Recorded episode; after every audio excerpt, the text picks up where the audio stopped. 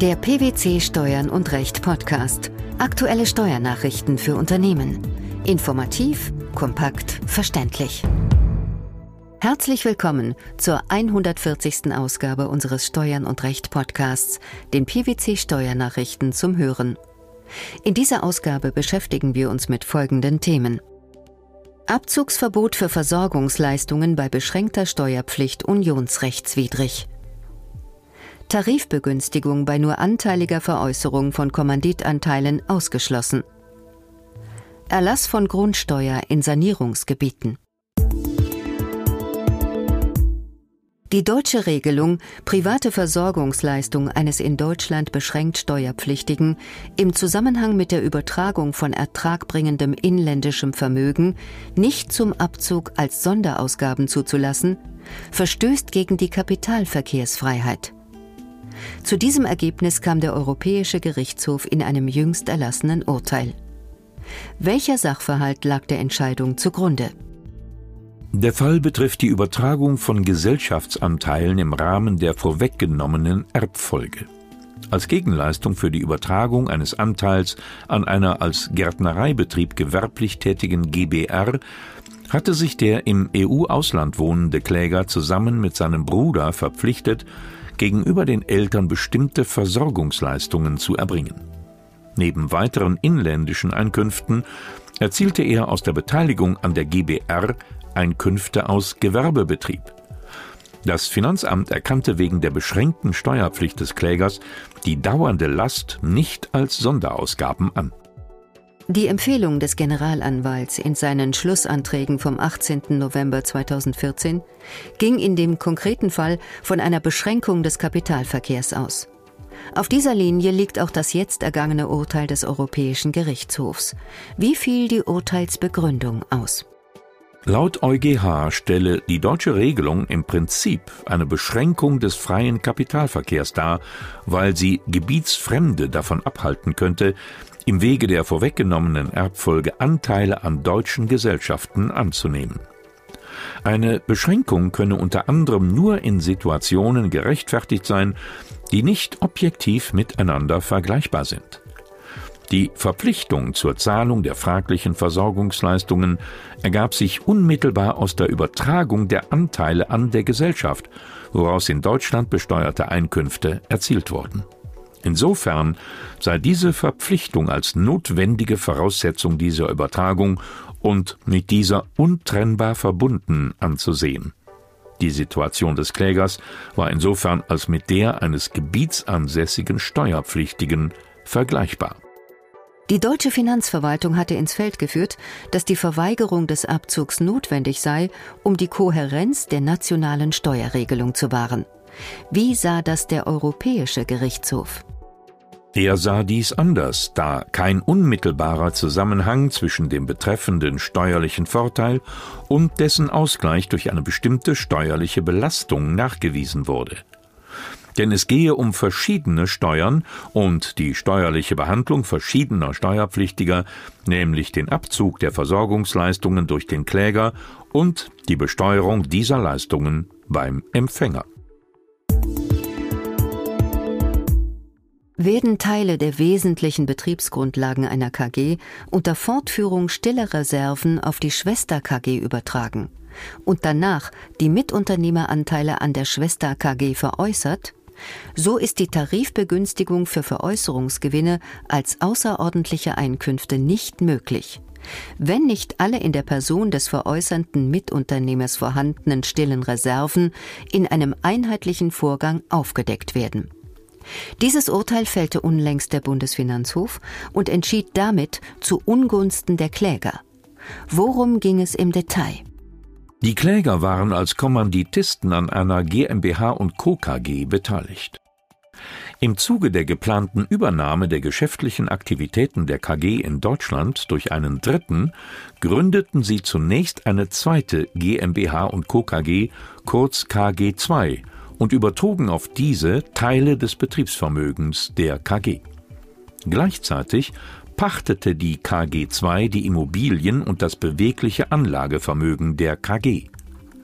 Beide Gesellschaften schlossen außerdem einen Lizenzvertrag, in welchem der KG II eine unbegrenzte, unwiderrufliche und ausschließliche Lizenz für Deutschland zur Nutzung eines bestimmten Know-how der KG gewährt wurde. Schließlich verkauften und übertrugen die Kläger Teile ihrer Anteile an der KG II und an der Komplementär GmbH an eine Holding GmbH. Das Finanzamt war der Auffassung, dass die Tarifbegünstigung auf den Veräußerungsgewinn aus der Teilveräußerung der Mitunternehmeranteile an der KG II bei den Klägern nicht anwendbar sei, weil nur ein Teil der wesentlichen Betriebsgrundlagen von der KG übertragen worden sei. Der Gewinn aus der anteiligen Veräußerung der Kommanditanteile ist als laufender Gewinn festzustellen. Das sah auch der Bundesfinanzhof so und pflichtete damit dem Finanzamt bei. Wie fiel die höchstrichterliche Begründung aus? Ein Veräußerungsgewinn unterfällt der Tarifbegünstigung nur, wenn er auch außerordentlich ist. Dazu sei nach Meinung der BfH-Richter eine atypische Zusammenballung der Einkünfte notwendig. Dies ergebe sich aus dem Zweck der Tarifbegünstigung, die zusammengeballte Realisierung der während vieler Jahre entstandenen stillen Reserven nicht nach dem progressiven Einkommensteuertarif zu erfassen. Daraus folgerten die Münchner Richter, dass alle stillen Reserven, die in den wesentlichen Grundlagen einer betrieblichen Sachgesamtheit angesammelt wurden, in einem einheitlichen Vorgang aufgelöst werden müssen. Dadurch, dass sowohl das Betriebsgrundstück als auch das bewegliche Anlagevermögen im Eigentum der KG verblieben seien, sei nur ein Teil ihrer wesentlichen Betriebsgrundlagen übertragen worden.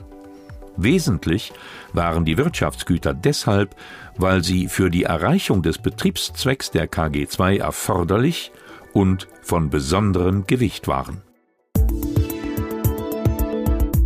beruht der Leerstand eines Gebäudes auf der Entscheidung des Steuerpflichtigen, die darin befindlichen Wohnungen zunächst nicht zur Vermietung anzubieten und vor einer Neuvermietung grundlegend zu renovieren oder zu sanieren, hat der Steuerpflichtige grundsätzlich den Leerstand zu vertreten.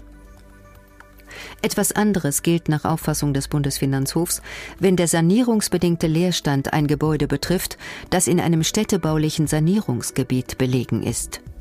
Welche Maßgaben sind demnach gültig? Der Bundesfinanzhof und das Bundesverwaltungsgericht haben entschieden, dass alle Differenzierungen nach typischen oder atypischen, nach strukturell bedingten oder nicht strukturell bedingten, nach vorübergehenden oder nicht vorübergehenden Ertragsminderungen für den Erlass der Grundsteuer hinfällig sind. Maßgeblich ist folglich allein ob der Steuerpflichtige die Minderung des Rohertrags zu vertreten hat oder nicht. In welchen Fällen hat ein Steuerpflichtiger die Ertragsminderung nicht zu vertreten? Ein Steuerpflichtiger hat eine Ertragsminderung dann nicht zu vertreten, wenn sie auf Umständen beruht, die außerhalb seines Einflussbereiches liegen. Das heißt, wenn er die Ertragsminderung weder durch ein ihm zurechenbares Verhalten herbeigeführt hat, noch ihren Eintritt durch geeignete und ihm zumutbare Maßnahmen hat verhindern können.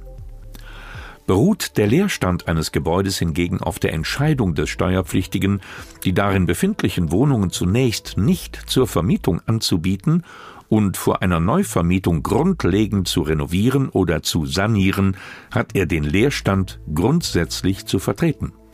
Denn in diesem Fall beruht der Leerstand nicht auf Umständen, die außerhalb des Einflussbereiches des Steuerpflichtigen liegen, sondern ist gerade Ausfluss der Entscheidungsbefugnis des Steuerpflichtigen. Etwas anderes gilt jedoch, wenn der sanierungsbedingte Leerstand ein Gebäude betrifft, das in einem städtebaulichen Sanierungsgebiet belegen ist. Warum ist das so? Der Grund ist, dass das städtebauliche Sanierungsrecht ein sachlich, räumlich und zeitlich befristetes Sonderrecht für besonders schwerwiegende städtebauliche Problemstellungen bildet.